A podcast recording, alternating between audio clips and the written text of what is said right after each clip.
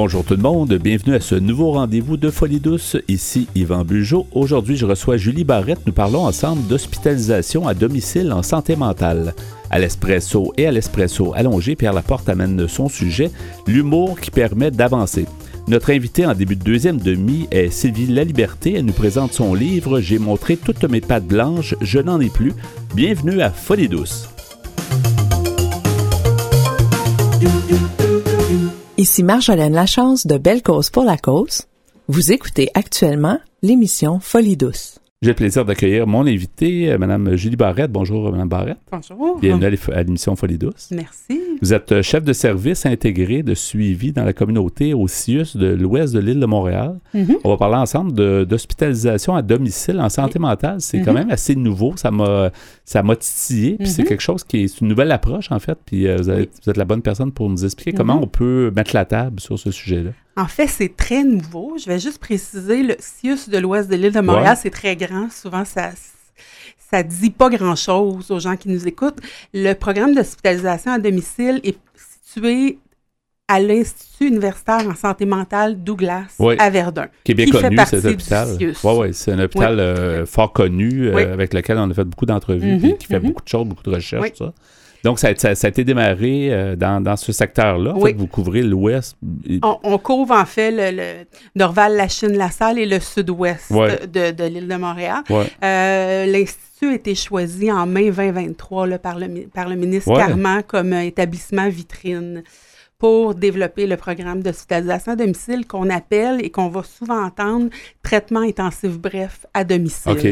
Puis ça, ça, en fait, quand on, on entend ça, hospitalisation à domicile, tu sais, Mhm. depuis longtemps, écoute, on, on parle de, de, de périodes, je sais pas si c'est encore le cas, où des gens même avaient des... euh, s'étaient barrés euh, dans les hôpitaux psychiatriques, tout ça. Mhm. Donc là, on parle d'hospitalisation à domicile, c'est un- c'est une révolution, mais comme, comment on peut définir ça? Est-ce que ça s'adresse à tout le monde? Euh, Est-ce que tous les, tous les, les, les, les, euh, gens peuvent euh, participer à ce programme-là ou ça prend certaines conditions? En fait, ça s'adresse à presque tout le monde, Ouais. euh, aux gens qui sont volontaires et qui reconnaissent avoir un problème de santé mentale et qui veulent de l'aide. Euh, L'hospitalisation à domicile, dans le fond, ça offre un accès rapide à des services d'évaluation et de traitement interdisciplinaire à domicile. Ouais. Ça permet d'instaurer de fa- façon précoce un traitement et un suivi intensif, intensif tout en permettant à la personne de demeurer dans leur milieu de vie. Euh, ça rend possible des contacts étroits avec les proches. Ça permet une compréhension intégrée et globale de la situation. Euh, dans le fond, on s'adresse à des gens qui ont des troubles psychotiques, troubles de l'humeur, Ouais. troubles anxieux, puis dont l'état est, suffisamment instable pour justifier une hospitalisation. C'est-à-dire que la personne doit avoir besoin de soins aigus Ouais. comme si elle aurait besoin d'une hospitalisation. Ouais. Par contre, c'est à domicile. Euh, les seules contre-indications, euh, ce sont des personnes qui auraient des risques suicidaires ou hétéro-agressifs trop importants. Euh, des problèmes qui pourraient entraver le potentiel à la collaboration, c'est-à-dire un trouble cognitif, un trouble du spectre de l'autisme, une déficience intellectuelle ou un trouble de l'usage de substances au premier plan. Donc, il faut qu'il y ait une bonne évaluation Oui. de la part des, des- des intervenants là, euh, avant d'accepter. Qui décide à la fin? C'est un groupe qui dit, ben oui, euh, telle personne est apte à être hospitalisée à la maison. euh. qui euh, décide, le- le- les demandes se font par une équipe traitante. La plupart des demandes nous viennent en ce moment de notre urgence ou des cliniques externes pour éviter l'hospitalisation. Ouais. Euh, il doit y avoir eu une évaluation récente d'un psychiatre ou une évaluation dans les dernières heures.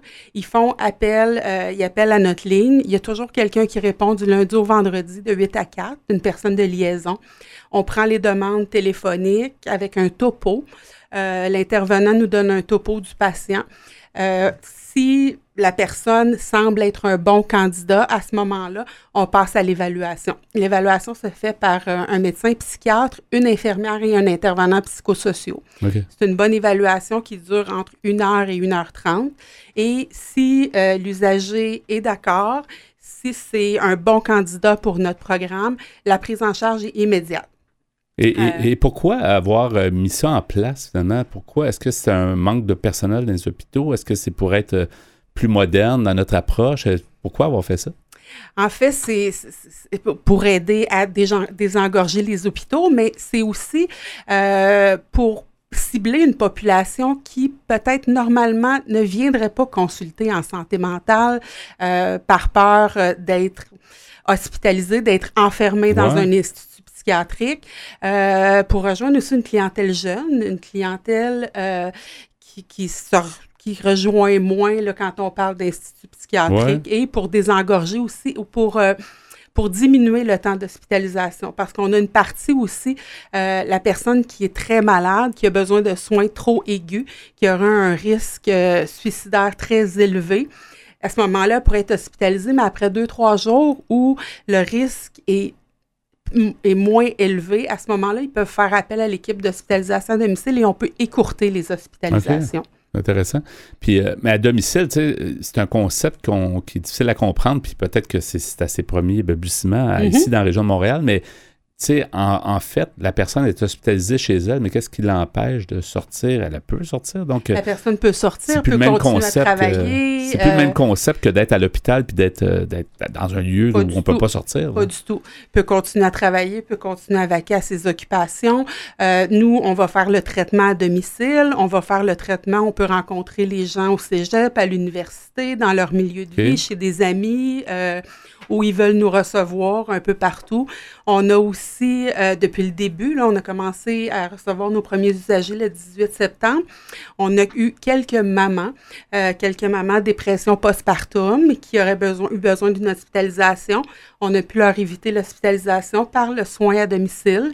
Euh, l'équipe de traitement intensif à domicile se rendait trois à quatre fois par jour au domicile, ajustement de la médication, traitements psychosociaux, contact avec la famille, enseignement aussi avec la famille, enseignement avec les enfants, partenariat avec le CLSC. Donc, la, différence, c'est peut-être d'avoir un suivi vraiment plus serré parce que, dans le fond, souvent, la personne va quand même avoir une médication quand, elle sort de l'hospitalisation euh, qu'on pense mhm. auparavant, là, puis elle va, dans son domicile, bien, elle continue d'avoir une certaine médication, mais il n'y a peut-être pas des, n'y a peut-être pas des interventions très fréquentes, alors que mm-hmm. là, vous semblez dire que c'est presque comme si la personne était à l'hôpital ou presque. C'est-à-dire qu'elle va voir quand même des professionnels euh, très régulièrement. Là. Euh, deux, trois, même quatre fois par jour. Euh, le médecin qui travaille avec nous, le docteur Emmanuel Lévy, est disponible de 8 heures le matin à 23 heures le soir. On a un système de de rapports en ligne, in vivo. Alors, on est toujours en communication avec elle. L'infirmière peut être à domicile.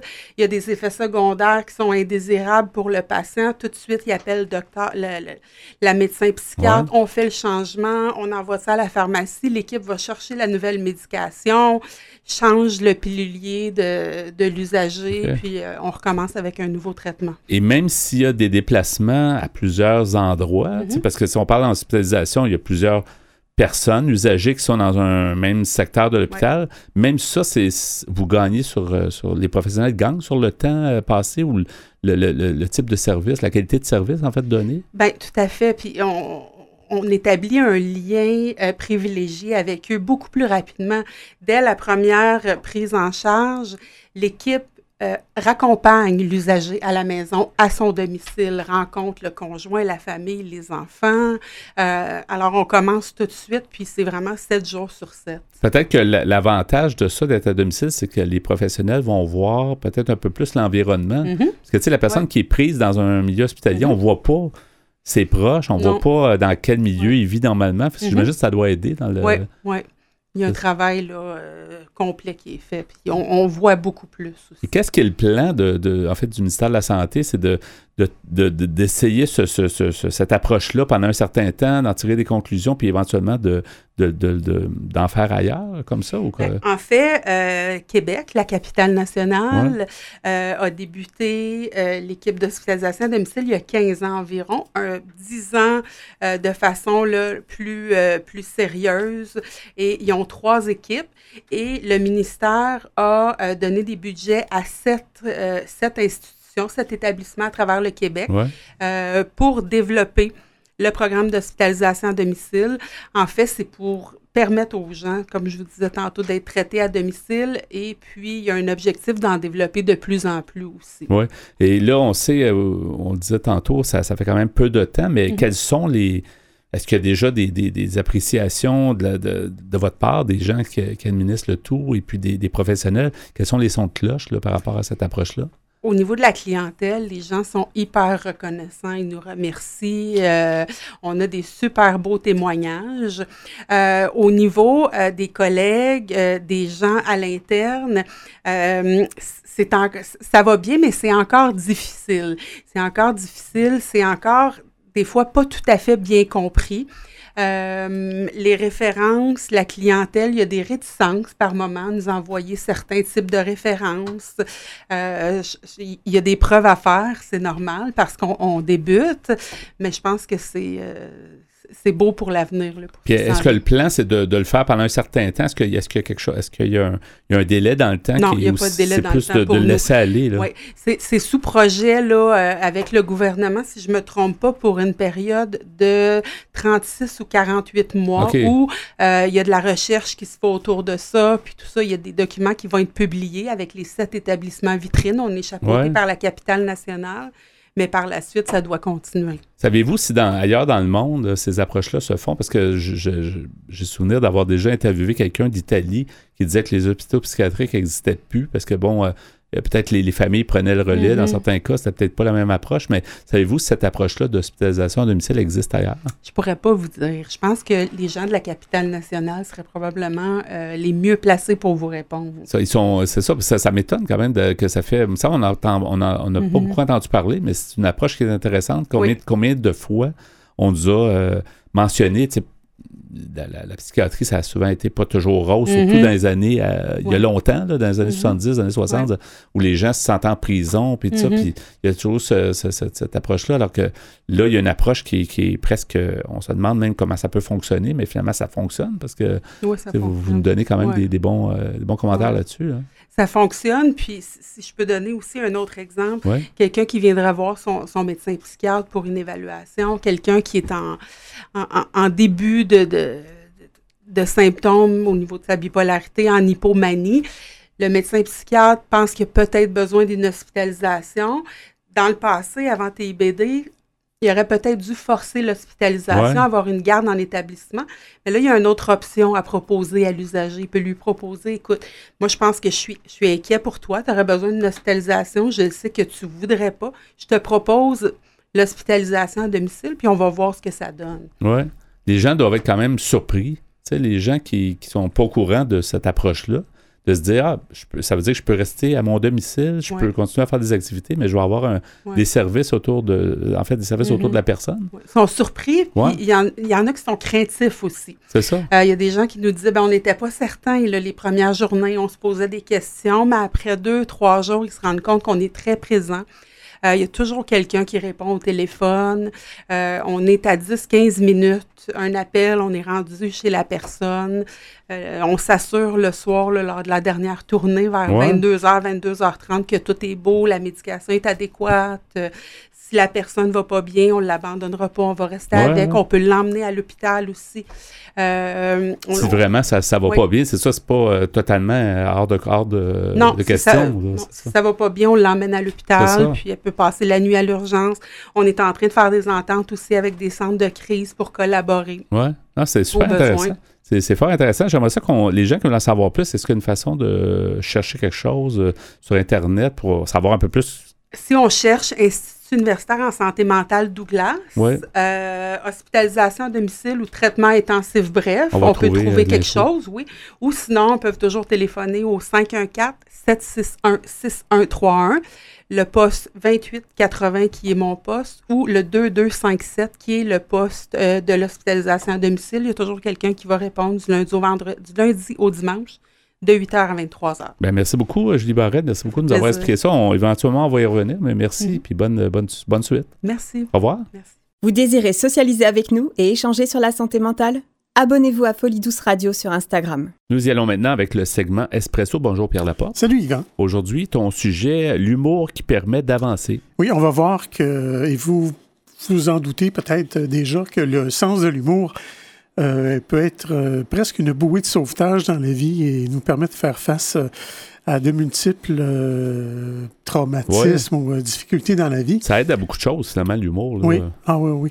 Et vous allez voir ici qu'il y a une dame du nom de Léné Andersen qui est aux prises avec une maladie qui porte le nom de polyarthrite rhumatoïde, qui a un sens de l'humour assez développé et elle avoue même que ça peut être un humour assez noir. Mais je vais commencer par vous lire un premier article qui explique c'est quoi la polyarthrite rhumatoïde au Canada.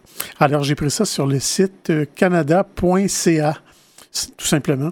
Ça s'appelle la polyarthrite rhumatoïde au Canada. C'est une forme d'arthrite au fond.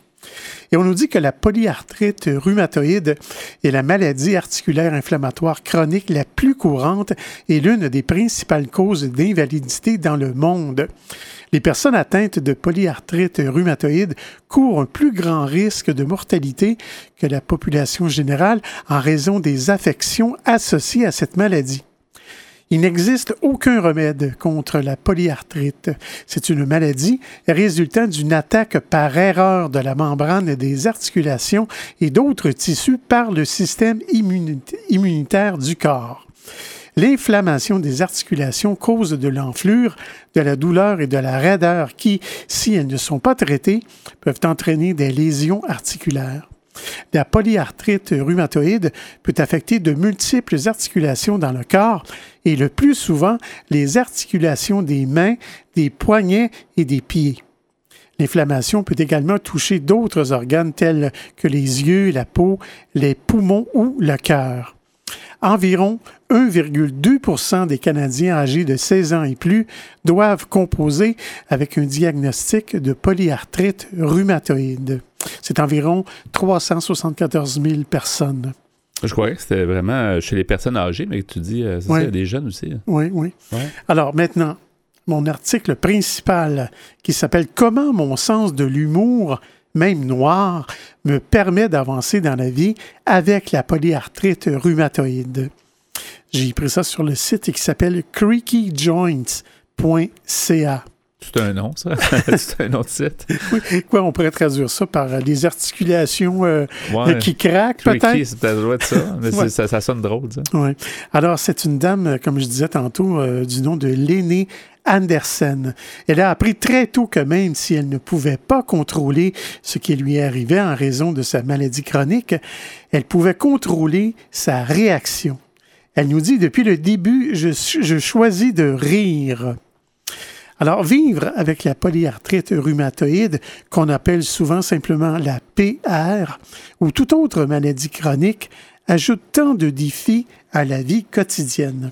En plus des symptômes euh, qui interfèrent avec ce qu'on veut faire, il faut jongler avec une panoplie de tests et de rendez-vous médicaux à gérer les éléments qui peuvent déclencher une crise, le tout en présence de la douleur, évidemment. Dois-je vous dire qu'il y a des moments où tout semble juste trop? Ça devient presque impossible de trouver une raison de sourire, nous dit Mme Anderson. Cependant, ma stratégie pour m'adapter, comme d'autres personnes dans la communauté de l'arthrite, a été de développer un sens de l'humour face à la situation. Il arrive souvent que plus la situation est grave, plus mon sens de l'humour est noir. Personnellement, nous dit-elle, je dois, mon point de vue est résolument déformé sur ma PR à mes parents, au domaine de la médecine et à la vie, dans le fond. J'ai grandi entouré de personnes qui utilisaient le sarcasme et les taquineries pas méchantes qui célébrait les débats sains et qui prenait euh, plaisir à faire rire les autres. Cela m'a bien servi et m'a aidé à développer le sens du ridicule. C'est un peu comme une réponse, tu sais, c'est un peu une réponse un peu, euh, si tu veux, un petit peu plus un peu euh, forte, là, un peu plus forte à, quelque chose qui est fort, une maladie qui est difficile. Oui, peut-être que ça prend, oui. Ça prend quelque chose pour venir à côté. un sens du ridicule, oui. Elle nous dit, mais mes parents m'ont aussi appris autre chose de spécifique à la prise en charge d'une maladie chronique. Ayant grandi avant l'arrivée des nombreuses options de traitement de la polyarthrite rhumatoïde disponibles aujourd'hui, ma vie d'enfant et d'adolescente a souvent été très difficile. Je me souviens encore exactement où j'étais dans notre maison quand mes parents m'ont dit que j'avais un choix à faire. Je pouvais pleurer ou je pouvais rire à une époque où tant de choses étaient hors de mon contrôle, comme mon état le jour, euh, le, jour le jour, ou ce que j'étais capable de faire et même l'endroit où je dormais. J'ai passé plusieurs années à l'hôpital, nous dit-elle. Cette phrase m'a redonné un sentiment de contrôle. avoir du pouvoir est un terme utilisé en psychologie et en sociologie pour indiquer qu'une personne ou un groupe de personnes est aux commandes de sa vie.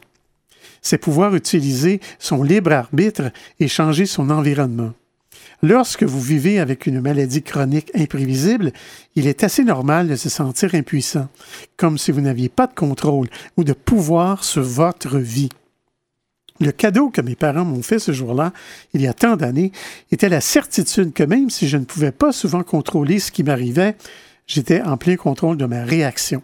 Mais je, vais m'arrêter ici. Puis on va poursuivre plus tard l'humour qui permet d'avancer.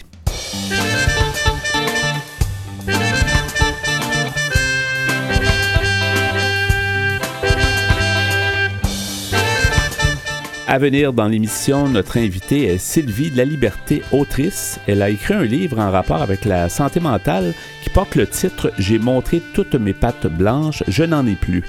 À l'espresso allongé, Pierre Laporte poursuit avec son sujet L'humour qui permet d'avancer. Vous voulez échanger avec nous, vous désirez participer à l'émission? Notre site web est antenne au singulier.qc.ca. Utilisateur des réseaux sociaux, cherchez Folie Douce Radio pour nous trouver. Vous écoutez actuellement Folie Douce, pionnier en santé mentale depuis 1991. Folie Douce, une communauté, une radio.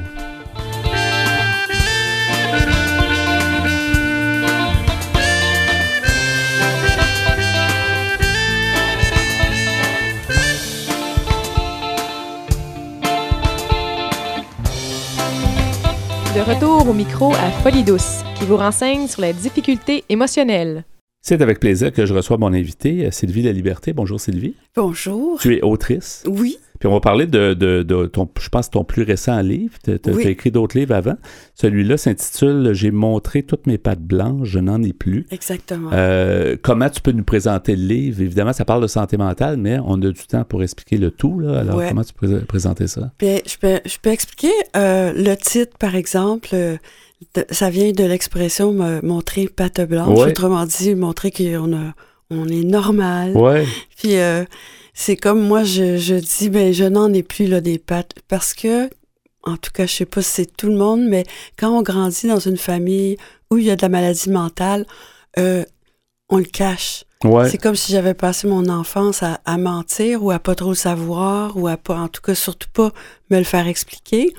Donc, euh, c'est comme honteux en tant qu'enfant? Oh, c'est tellement honteux euh, pour la famille au complet. Oui. Parce que dans, c'est la grande honte. Dans ton cas, tu étais enfant, puis un de tes parents, c'est ton père? Oui, c'est mon père, oui. Puis est-ce que tu étais jeune quand tu voyais les, euh, un peu ce qui se passait? Ben, ouais, ben, je, je dirais que peut-être très jeune, c'était un peu vague. Il se passait des choses un peu vagues.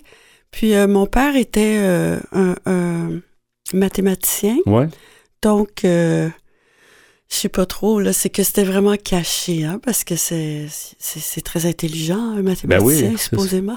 Ben, on dit souvent euh, aussi que les gens très, très intelligents, on, en parle des fois, je sais pas s'il y avait un diagnostic, mais dans le cas de la schizophrénie, souvent on parle que les, les gens sont très intelligents, puis euh, des fois ça, ça, se côtoie, l'intelligence. Euh. Ouais, je sais pas ça c'est vrai. Je me demande si c'est Faut voir. Faudrait voir, mais je sais pas. Mais en tous les cas, c'est ça. Donc, ça a pris du temps quand même. C'est plutôt comme quand j'avais 10-11 ans où il a commencé à avoir des crises, vraiment.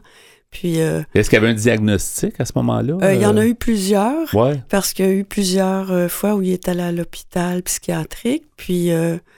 mais c'est ça, c'est qu'à chaque fois, il revenait. Puis je pense que ça, c'est un classique. Il arrêtait de prendre les médicaments. C'était les années 70. Ouais. Alors, je pense qu'il n'était pas très avancé au niveau de des médicaments. Il y avait beaucoup d'effets secondaires, peut-être plus aussi pour ah, certains. Ah, c'est incroyable. C'est ça. C'était très dur pour nous. Puis comme c'était pas expliqué aux enfants, si on nous avait dit, euh, il a pas choisi d'être malade, euh, c'est la maladie qui fait ça, puis euh, il va aller mieux. mais on, on, savait pas. Mais je dirais que avant que mon père soit psychiatrisé, il y avait souvent, quelquefois, des sortes d'ambiances bizarres à la maison. Puis là encore, ça, c'est mélangeant. Et surtout si euh, ma mère euh, arrivait pas à, j'imagine à faire face, puis à, dire, écoutez les enfants, il y a un problème, là, puis je vais vous l'expliquer, puis on va faire, on va aider euh, votre père, mais non, on n'en parlait pas à l'époque. Puis vous étiez... C'était très euh, secret. vous étiez deux, deux enfants, c'est ça? On était deux enfants, c'est ça, puis le livre que j'ai écrit, c'est suite au décès de mon frère, qui est... qui s'est qui, est mort du cœur. Ah, son cœur s'est arrêté pendant son sommeil. Puis euh, j'étais en choc après ça. Et euh, je sais pas si c'est du déni, mais en tout cas, le, besoin que j'ai eu, c'était de lui écrire. Puis euh, de lui écrire notre enfance, finalement. Donc, je ne pouvais pas manquer ça. C'est-à-dire que je ne pouvais pas cacher ça. Puis, évidemment, je me sentais coupable parce que si c'était ça la loi dans, notre famille. Puis c'est assez étrange à quel point les gens en général, quand ils veulent pas savoir, ils ne, ils ne le sauront pas. Ouais. Puis euh, donc, les gens proches de la famille de, savaient quand même qu'il allait en hôpital psychiatrique et tout, mais jamais personne n'a pensé à, aux répercussions ou à qu'est-ce que ça pouvait faire à des enfants ou... Euh, c'était, c'était très étrange. Donc, euh, on se débrouillait. Ouais. Les enfants ont comme pas le bagage aussi, tu sais, l'expérience de vie pour avoir un recul puis dire, ben, éventuellement, dans quelques jours, dans quelques semaines, il va aller mieux parce qu'il va être, il va être pris en charge. sais, c'est, c'est réconfortant pour un enfant qui sent que son parent est redevenu, entre guillemets, normal. Oui, c'est ça. Même sous médication, mais au moins, il y a comme une sécurisation qui s'en vient vers l'enfant aussi. Oui. Mais c'est ça, en fait, j'espère qu'aujourd'hui, à l'époque, hein, c'est ça, on ne disait pas, on disait rien. J'espère qu'aujourd'hui, quand il y a un parent qui est en crise, j'espère qu'on y pense. Il y a des enfants, on devrait peut-être aller voir s'ils sont corrects, si on leur a expliqué. Parce que sinon, vraiment, c'est que ça crée un nuage. Tu es obligé de te débrouiller tout seul avec qu'est-ce qui a du sens, qu'est-ce qui en a pas. Ça fait que tu deviens un peu mélangé, que tu doutes tout le temps. Et surtout, que en tant qu'enfant, les enfants, ça fonctionne comme ça. Hein. Ça, ça se s'étudie beaucoup les uns les autres. Fait euh, la normalité, là, c'était pas chez nous, c'était partout ailleurs. Fait que je regardais vraiment les gens, les autres enfants, les amis, euh, à l'école, tout le monde me semblait normal. T'espérais sûrement une vie euh, normale, entre guillemets, malgré que personne n'en a une, puis les apparences, ça semble toujours être... Vrai. mais je ne savais pas, c'est drôle. Hein? Mais comme enfant, c'est comme ça, mais ça, ça développe euh, peut-être cette, cette expérience-là, c'est pas quelque chose qui est souhaitable, mais ça développe probablement... Euh, des êtres humains plus empathiques, je sais pas, là, peut-être probablement que tout au long de ta vie, tu as été plus attentif parce que tu savais ce que c'était quand tu vis un genre de, hein, de, souffrance comme ça. Ça, c'est vrai, par exemple. si on, peut trouver une qualité, oui. Mais euh, en même temps, une personne qui doute beaucoup, euh, jamais sûre d'elle-même, puis aussi, je sais pas comment dire ça, mais qui manque de protection, donc euh, un peu toujours apeuré. Ouais. Ouais. C'est ça. Non, ça, c'est effectivement les, les, les enfants, c'est sûr qu'il y a comme un manque de sécurité, fait que c'est sûr que ça, ça, ça stresse un peu, ça dérange. Puis ça, reste, hein, ça reste, ça reste. c'est ça, en ça fait. Marque ça marque beaucoup. Puis, euh, ben, c'est que, voyez-vous, c'est que ça se construit des enfants. Exactement. S'il n'y a pas de parents disponibles, quand il y a un trop gros problème, comme on avait chez nous, c'est sûr que les enfants sont laissés à eux-mêmes. C'est très difficile. Qu'est-ce, qu'est-ce qui aurait été peut-être, t'en parlais tantôt, là, si, genre, si tu disais, si ma mère ou quelqu'un d'autre nous avait expliqué, est-ce que c'est ça qui aurait peut-être fait une différence? Si ah quelqu'un avait pu te, t'expliquer, ben, en, en te sécurisant en même temps. Oui, beaucoup, oui. Ah oui, moi, je pense qu'il faut, faut tout expliquer aux enfants. Il faut prendre le temps. Dans les mots simples. oui, euh, oui. Je pense la, que la réalité, pas avoir peur de dire ce, qui arrive. Parce que sinon, on comprend pas. Puis euh, c'est ça, quelqu'un qui, euh, par exemple, qui, sort, comme mon père qui sortait de l'hôpital psychiatrique, c'est sûr qu'il était complètement déprimé. il était comme lourd, incapable de s'habiller. là, je le dis dans mon livre, en plus, il avait de la misère à manger il tremblait tellement à cause des effets secondaires, puis il bavait. C'est sûr que. Je peux comprendre qu'à l'époque, il voulait, il, voulait, il voulait lâcher les médicaments. À cause de ça, ben oui, évidemment, c'est ça. Ah oui, puis il a fait beaucoup de. À deux reprises, au moins, au moins à deux, il, se sauvait. Il se sauvait de l'hôpital. OK. Alors, euh, je me souviens une fois, j'étais à la maison, mais je le décris dans le livre. J'étais à la maison, c'était l'hiver, puis l'hôpital était loin il avait marché pieds nus dans la neige. Ah, wow. Oui, oui, c'était, c'est très triste. C'est ça aussi, c'est que c'est toute une tristesse, puis, euh, Mais avec le temps, ben, je suis comme, je suis contente d'avoir euh, pris beaucoup de temps pour essayer de comprendre ça et ne pas en vouloir là, à mon père ou à ma mère. Ouais. Euh, qu'est-ce qui a fait que ben, tu, tu, voulais en parler, mais c'est quand même quelque chose. C'est comme euh, t'étais assez prête de parler de ça parce que pour t'écrives un livre, ça va rester pour toujours, puis il y a plein de gens qui vont le lire. Qu'est-ce qui a fait que tu as eu le déclic ou qu'est-ce qui a fait que tu as pu C'est vraiment, ben, c'est vraiment le décès de mon frère parce que à cause d'une enfance comme ça, on était très, très, très proches. Puis quand, comme je le dis dans le livre, plus proches, on s'aimait, mais peut-être plus parce que on comptait un sur l'autre, les deux. Et après, une fois devenu adulte, il y avait juste lui qui connaissait cette histoire et vice-versa. Et plusieurs fois, on, allait, on se racontait des anecdotes, puis c'est qu'à un moment donné, tu, te demandes, mais est-ce que ça s'est vraiment passé? C'est tellement... Euh, c'est très sidérant, en fait, pour des enfants. C'est comme un peu, c'est ça, ce serait un peu comme dans le monde de l'irréel, par oui. temps. Mais est-ce que, est-ce que ta mère, est-ce que vous aviez eu l'occasion d'en parler avec elle par après, ou je sais pas si ton père euh, est... Pas, pas vraiment. Je pense que ça. Je pense que c'est le malheur, là. Ça a été un gros malheur dans sa vie. Puis, elle voulait euh, pas peut-être euh, embarquer, rentrer là, dans, dans, ces émotions-là, peut-être? Non, mais en tout cas, elle a, été, elle a toujours supporté. Mais euh, c'est ça, c'est que ça aurait été bien qu'elle se dégage un petit peu pour, pour nous expliquer, en fait. Oui. le livre que tu as publié, donc, euh, que tu as écrit, puis qu'on a publié, c'est un livre de beaucoup de pages. C'est Donc, c'est ça, c'est un, Oui, c'est oui, mais pas tant. C'est un récit. C'est un récit, c'est ça. C'est un récit. Euh, mais c'est ça, c'est que ça rencontre, on pourrait dire, deux sujets, deux gros sujets, la mort, parce que je décris, bon, là, t'es mort. C'est un peu comme si je écrivais à mon frère. Euh, Une lettre posthume, là, un peu. Euh, oui, puis je veux lui dire que t'es mort, puis à, la fin, ça finit comme ça. Je, c'est parce que, vu que j'étais la grande sœur, j'avais comme habitude, on pourrait dire, de m'occuper de lui. Puis là, c'était un peu comme le faire jusqu'au bout, c'est jusqu'à lui dire, bon, ça y est T'es mort. à, la, fois, tu avais, c'est ça, la, gestion de, tes émotions face aux problématiques de ton père, mais en même temps, tu devais aussi protéger ton petit frère. Oui, c'est ça. C'est ça, c'est demandant pour un enfant, c'est stressant. c'est... Euh, oui, puis en plus, t'es pas vraiment... Euh, t'as pas le bagage pour le faire ou pour bien le faire. Donc, euh, après aussi...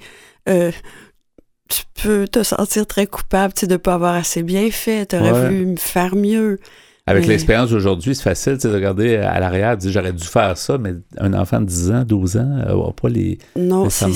les notions de savoir ce qu'il fait. Là. Mais ça a fait aussi que, devenu adulte, on est restés tous les deux toujours un peu inquiets l'un de l'autre, en sachant les difficultés de rencontrer euh, la réalité. Euh, parce que c'est ça, ça fait qu'on n'a vraiment pas confiance en soi, qu'on se sent toujours différent, qu'on pense qu'on fait pas la bonne chose, qu'on dit pas la bonne chose. Ça, donc, euh, on, était proches à cause de ça. Ouais, comment comment s'est déroulé la suite de la vie de ton père et de ta mère, de tes parents? Est-ce que finalement, est-ce qu'il a réussi à peut-être à stabiliser un peu son état? Oh, ça a été très long, ça a été très long. Puis, euh, euh, oui, c'est vrai que vers la fin, là, je dirais à peu près, je sais pas, quand il y avait 65 ans et, plus, je crois, ça, ça, a bien été, mais malheureusement, euh, à la toute fin, là, il était rendu euh, un homme âgé, mais il prenait des médicaments. Puis là, j'ai l'impression qu'avec la, ma mère a, eu l'Alzheimer. Puis là, ben, il a oublié de prendre les pilules. Donc, il est retombé en, en crise, grande crise. C'est très impressionnant. Ouais, euh, c'est vraiment impressionnant de voir. c'est ça. Je, c'est indescriptible. Quelqu'un qui perd la carte là devant soi, c'est très.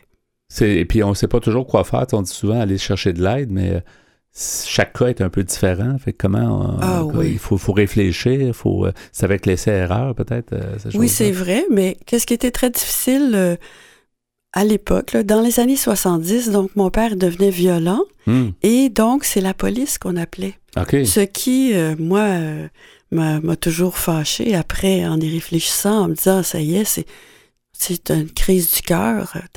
Vous aviez comme pas la police, ben non, c'est ça. Vous aviez comme pas le choix parce que vous vous sentiez en danger. oui, c'est ça, mais, mais imagine un peu qu'à l'époque, les polices n'avaient pas la formation pour ça. Non, en plus. Fait que c'était pas c'était pas beau à voir, Non. on pourrait dire. Hein? J'imagine que maintenant, il y a des équipes qui viennent, euh, qui sont peut-être des travailleurs sociaux. Oui, exactement. C'est, c'est fort passionnant. Euh, on, on pourrait rappeler, on est presque à la fin de l'entrevue, ça passe tellement vite. Et on peut rappeler le titre de ton livre, l'édition. On peut le trouver, je pense, en- un peu partout, puis même en audio, tu En disais. audio, oui, il est est en audio Ouais. partout. C'est toi qui as fait la narration. J'ai euh, fait la C'est ça. narration. Quel est le titre encore? Alors, euh, c'est J'ai montré toutes mes pattes blanches, je n'en ai plus. Aux, éditions. Somme toute.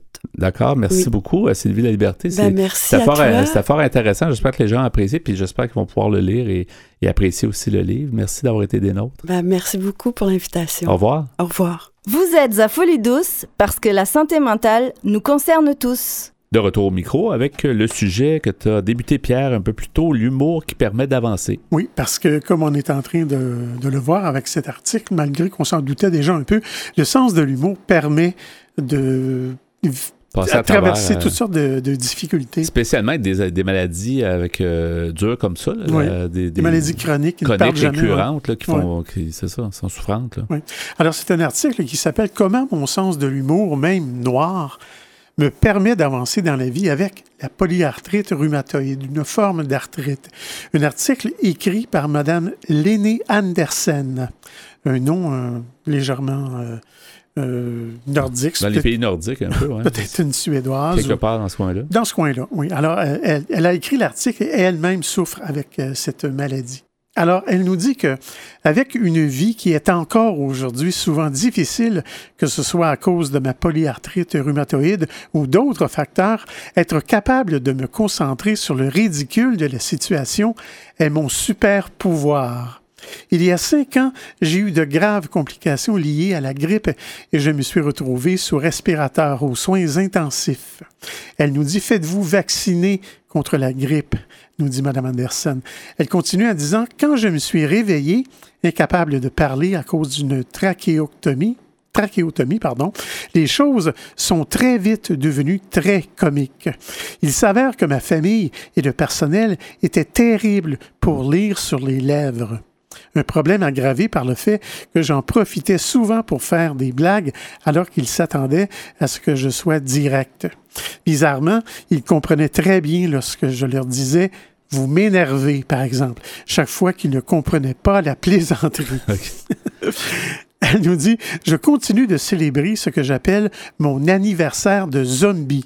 Chaque euh, année, le 30 mars, date à laquelle mon cœur a arrêté de battre. Et heureusement, j'ai été réanimé, du- nous dit-elle. Il a, il a fallu du temps à la plupart de ma famille et de mes amis pour voir le côté amusant de cette situation. Oui. C'est pas trop évident, je veux dire. Elle nous dit la plupart des personnes atteintes de PR ne vivent pas quelque chose d'aussi terrible dans leur vie avec l'arthrite, mais il y a toujours moyen de transformer un moment de tristesse ou de frustration en rire, qu'il s'agisse d'expériences médicales comme le tristement célèbre papier bruyant de la table d'examen ou les jaquettes d'hôpital osé et les médecins qui ne savent pas trop par où commencer avec votre cas ou encore des expériences personnelles comme se battre avec le couvercle d'un pot chaque jour, une situation où on pourrait être sur le bord des larmes peut se transformer en séance de rire. Effectivement, ouvrir un pot là, pour quelqu'un qui, a de l'arthrite, ça doit être difficile. hein? Oui, plutôt, oui. Ouais. Elle nous dit, Mme Anderson nous dit, chaque fois que je me retrouve au milieu du chaos dans ma maladie chronique, je recherche un tout petit aspect qui a du potentiel pour être drôle. Prenons les couvercles à l'épreuve des enfants. Sur les flacons de médicaments, un tout petit morceau de plastique se tient entre vous et le soulagement de la douleur dont vous avez besoin pour commencer votre journée. C'est à la fois ironique, frustrant et enrageant que ce problème euh, n'ait pas euh, été toujours euh, résolu. Dans une scène du film Lessons in Love, tourné en 1990 par Artemio Marquez, un personnage atteint justement de polyarthrite rhumatoïde prend finalement un marteau pour ouvrir un couvercle. Le flacon s'est bien ouvert, mais en éparpillant des pilules sur le sol. C'est drôle, surtout pour ceux d'entre nous à qui c'est déjà arrivé, parce que c'est tellement vrai. Il se peut que vous ne soyez pas du genre à empoigner un outil pour soulager votre douleur, mais le simple fait d'y penser peut être savoureux. Alors profitez-en pour y rêver tout en appelant votre pharmacien pour lui demander de mettre vos médicaments dans un flacon avec un couvercle plus facile à ouvrir si c'est possible. C'est comme un défoulement. Hein. J'imagine, on prend le marteau et on dit va ouvrir la bouteille. Il y avait peut-être pas d'autres C'est ça, mais il n'y avait peut-être pas d'autres moyens. Non, c'est vrai, c'est frustrant pareil. Oui. Madame Anderson nous dit il est possible de trouver de l'humour dans plein d'autres situations qui vous arrivent quotidiennement.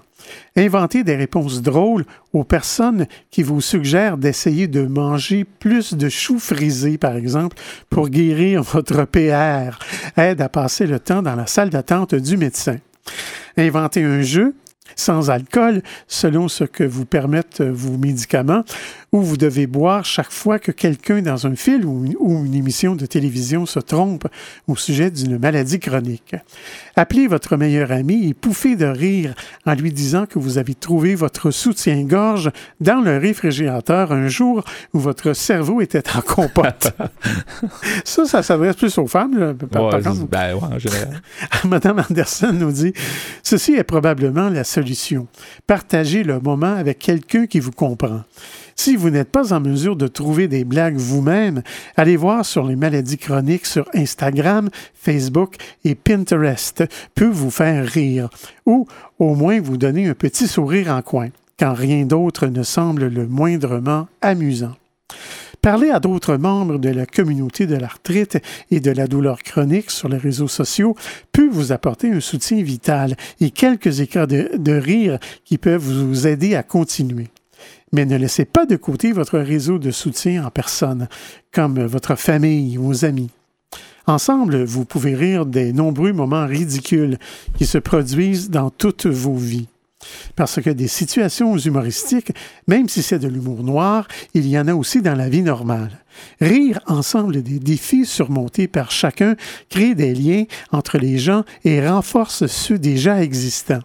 Et ces souvenirs peuvent vous aider à traverser les moments euh, difficiles qui viendront. Alors, je vais m'arrêter ici. Ouais, c'est quand même, ça prend des personnes fortes, je pense, pour ce genre de. Ouais. C'est quand même inspirant comme histoire. Merci beaucoup pour ce sujet, l'humour qui permet d'avancer. C'est encore meilleur la deuxième fois. Écoutez-nous en reprise sur YouTube en cherchant Folie Douce Radio. Avant de terminer ce rendez-vous de Folie Douce, euh, merci beaucoup Pierre pour ton travail en régie. Ben, bienvenue, mon cher. Ainsi que pour euh, ton sujet aux espressos, euh, aux deux espressos, donc l'humour qui permet d'avancer, un mhm. sujet inspirant en fait. Oui. C'est une dame qui, est quand même avec une maladie, difficile, mais qui réussit à s'en sortir. Alors c'est quand même très inspirant. Oui. Notre invité en début d'émission, Julie Barrette, nous a parlé d'hospitalisation à domicile en santé mentale, une nouvelle approche dans la région de Montréal. C'était vraiment à suivre cette approche-là. Notre invitée en début de deuxième demi était Sylvie La Liberté. Elle a écrit un livre, J'ai montré toutes mes pattes blanches, je n'en ai plus. C'était donc Folie douce cette semaine. C'est Yvan Bugeaud à l'animation. Bonne semaine à tous et à la prochaine. Au revoir.